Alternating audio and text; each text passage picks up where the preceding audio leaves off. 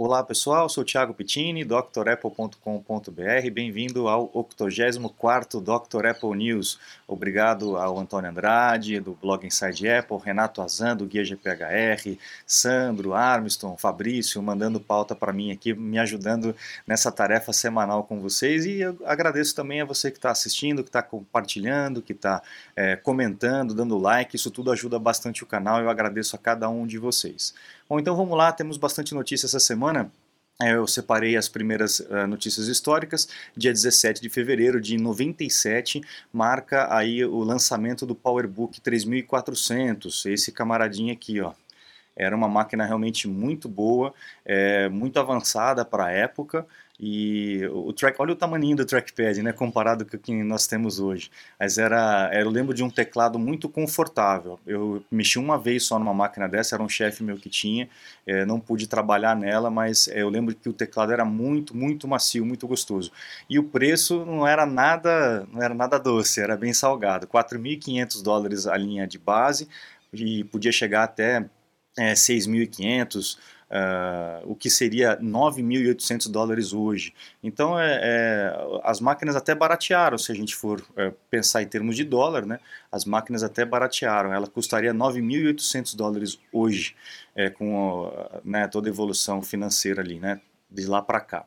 Bom, enfim, era uma máquina muito boa.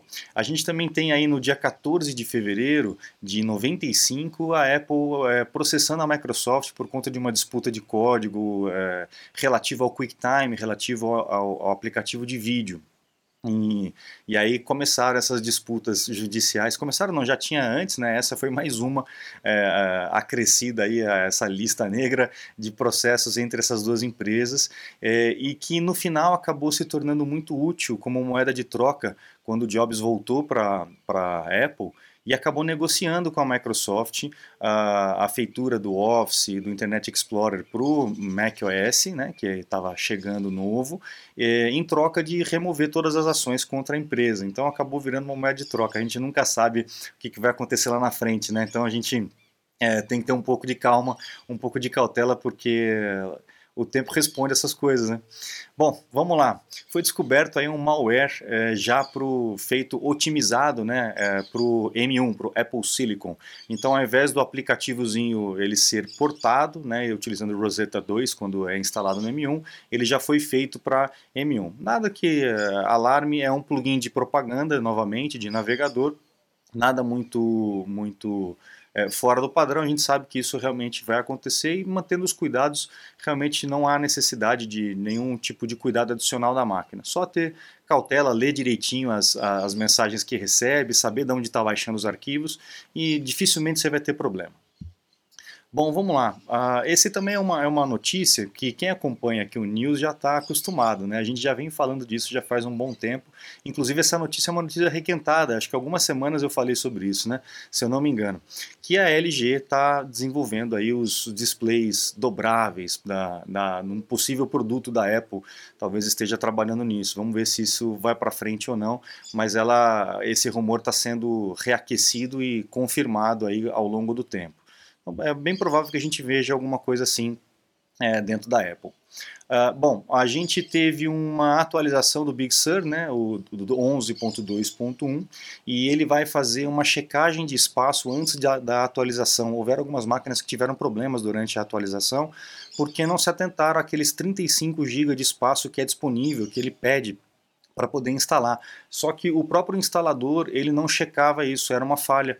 E aí deu alguns erros, algumas máquinas tiveram que é, reformatar e reinstalar o sistema e tal. Então a Apple corrigiu esse erro na instalação do, do macOS Big Sur, ok? Uma outra atualização que saiu, que foi o WatchOS 7.3.1, atualizou o sistema do relógio e corrigiu um problema que estava acontecendo com o Watch Series 5 e o SE, é, onde ele, quando ele entrava naquele modo de, de Power Reserve, de reserva de energia, ele cortava a conexão com a, o carregador. Então a pessoa, se entrasse no modo de, de, é, de reserva de energia, ele não conseguiria carregar mais o relógio. E, enfim, a Apple corrigiu isso nessa atualização 7.3.1, mas algumas pessoas já estavam no Power Reserve, já ficaram sem o equipamento, né? E, e enfim, a Apple está oferecendo o reparo gratuito, óbvio, para essas pessoas, né? Uma dor de cabeça vai ter que levar numa loja e tal, enfim. Mas é, vão consertar para você. Se você tiver esse problema, leva lá que vai consertar, tá? E já começaram os rumores aí para o iPhone 13, né? Aí o, o display de 120 Hz, estão é, dizendo que vai ser always on, assim como é o, o iPhone, o Apple Watch, né, os mais novos. É, eles já ficam com a tela o tempo todo ligada. No Apple Watch eu não percebi decréscimo de bateria. Vamos ver se no iPhone vai acontecer isso também. Mas o que a gente mais pede aí é realmente é uma autonomia maior da bateria, né? Acho que até mais do que essas coisas todas, esses recursos todos, acho que se a gente tivesse aí uma bateria é, mais durável, já estaria de bom tamanho, né? O que, que vocês acham? Mas estão falando também de um recurso interessante, de é, vai ser um recurso de fotografia para você fotografar o, o, céu estrelado, por exemplo, fotografias astronômicas. Então o iPhone ele identificaria quando você virasse ele para o céu e ele já faria alguns cálculos, alguns ajustes prévios para que essa foto saia é, bacana, né? Então é, é, é, também um recurso interessante, mas acho que a bateria é mais legal. Vamos para a próxima aqui. Ah, agora a Nissan está negando que está em conversa, que não está mais em conversa com a, com a Apple, disse que não está mais, mais namorando, acabou o namoro. Então, pessoal, eu vou fazer o seguinte: ó, essa história do Apple Car, eu vou dar uma pausa aqui no News, que senão eu toda semana eu falo sobre isso. Tá namorando fulano de tal, aí acabou o namoro. Agora tá namorando o ciclano, ah, terminou o namoro. Então vamos parar de falar disso aqui. A hora que o rumor dá uma esquentada boa, eu trago notícias, eu trago novidades para vocês aqui, tá bom?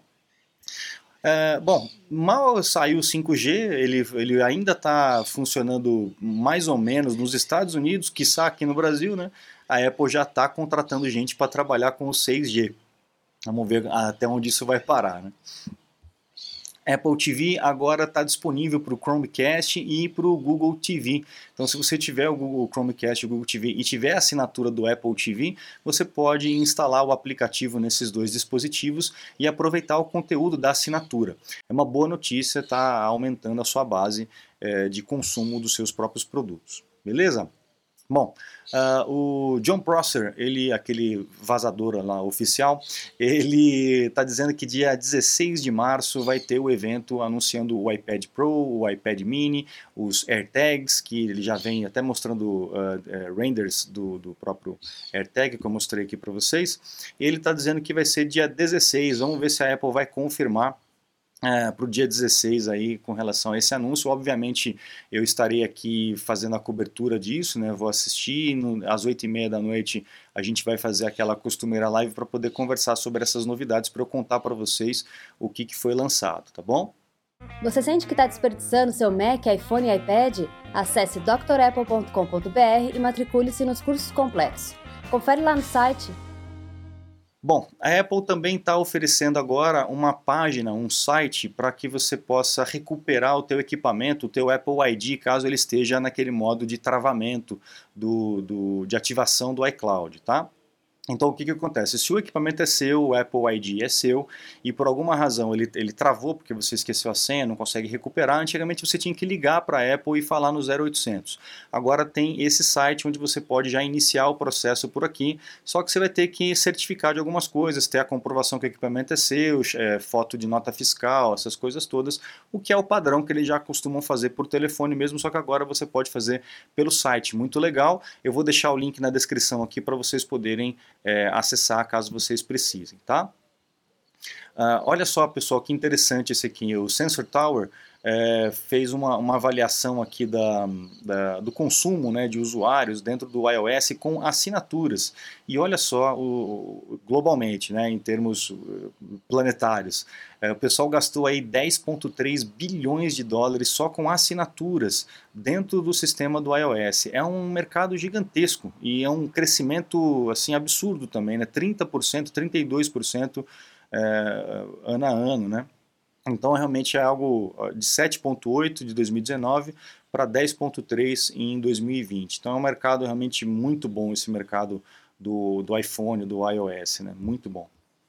Uh, aqui. Existe um estado americano que é a Dakota do Norte que está propondo uma lei, algum juiz maluco lá está propondo uma lei para obrigar uh, a Apple e as outras empresas é, de não, não fechar a distribuição dos produtos na própria loja.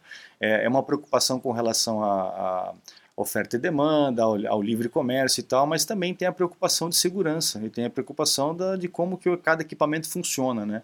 Então é uma lei absurda, é, enfim, não tem nem como comentar uma coisa dessa, querer obrigar uma coisa assim, né? Que as empresas não obriguem, é, obriguem desenvolvedores, é, que seria proibido, né? Que as empresas obriguem desenvolvedores a utilizar uma loja de aplicativos ou uma plataforma de pagamentos específica na distribuição dos seus produtos digitais. Então, se você quiser fazer um, um, um aplicativo para iPhone, hoje você tem que deixar na loja do da Apple, né? A Apple App Store, para poder é, distribuir o seu produto. É, se é, o que a, a juíza tá, o juiz ou a juíza está querendo aqui é que você possa pegar esse aplicativo em qualquer lugar e pagar em qualquer lugar e instalar a partir de qualquer lugar. Imagina o risco disso, né? É facilitaria por um lado, mas é, o risco é muito grande, né? Bom, uh, o Apple Maps, não sei se alguém usa aqui no Brasil o Apple Maps, a gente só usa mais o Waze ou o próprio Google Maps, até pela confiabilidade, porque a, a, o, o, mapa da Apple tem melhorado muito, mas teve aquele problema no começo que acabou com a credibilidade dele, né? Com, com o Scott Forstall, lembra disso? Que, ele, que o mapa tava, dava direções erradas e tal. Enfim, eu não sei se alguém usa aqui no Brasil, se alguém usa o Apple Maps, coloca no comentário para a gente saber aqui. É, ele está oferecendo agora a mesma chance que a gente tem lá no Waze, de reportar algum tipo de problema, de acidente, de buraco, enfim, né? É muito legal tornar isso colaborativo, vai, é, vai melhorar a experiência do usuário e quem sabe algumas pessoas acabam migrando aí para o Apple Maps. Eu sei que nos Estados Unidos ele é bem utilizado, mas aqui no Brasil eu acho que ninguém usa, né? Bom, é isso, pessoal. Eu agradeço a companhia de todos vocês. Desejo um bom final de semana para todos. Acesse drapple.com.br. Lá tem os meus contatos para um acesso, um suporte técnico remoto, um acesso online, uma consulta, uma aula VIP. Eu estou à disposição de vocês. Muito obrigado, um grande abraço e até a próxima. Tchau, tchau.